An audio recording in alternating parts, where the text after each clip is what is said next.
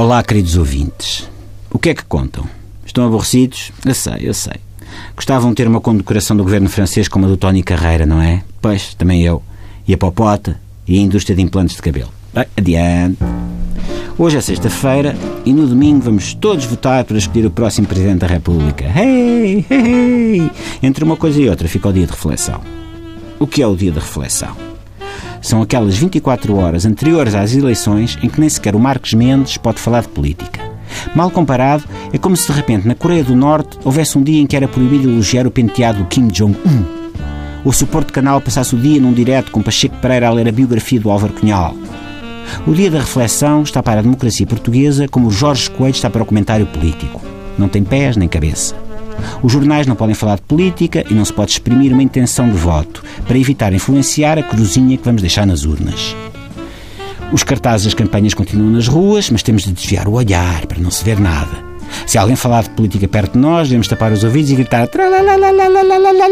não estou a ouvir nada, plenos pulmões. Ou já não conseguimos refletir. É tipo criptonite para o super-homem ou beijar uma mulher que fuma para o Macário Correia.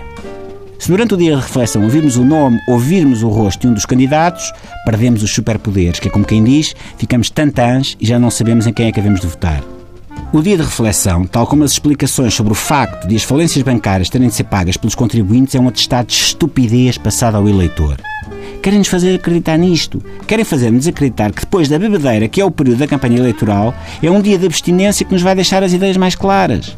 Um dia a semente, cenoura e goronzãs e pumba como que por magia toda a propaganda eleitoral e as opiniões do Henrique Monteiro abandonam o nosso organismo.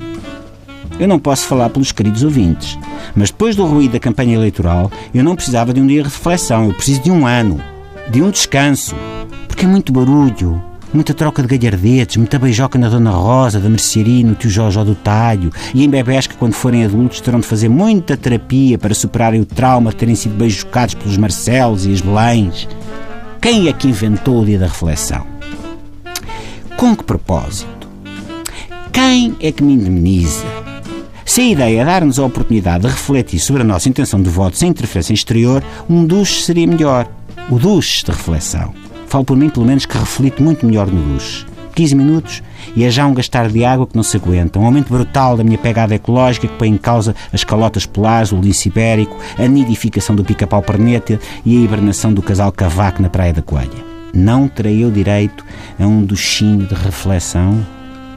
E aqueles que preferirem não poderão ter um banho de espuma de reflexão? Com um copo de vinho e o Michael Bublé a bombar na estereofonia? Ou alguém a fazer-lhes um oh oh oh oh oh oh? Mas lá está.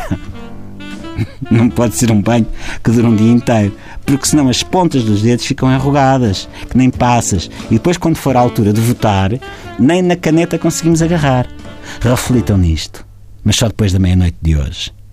Até segunda e bons. Oh, oh, oh, oh, oh, oh.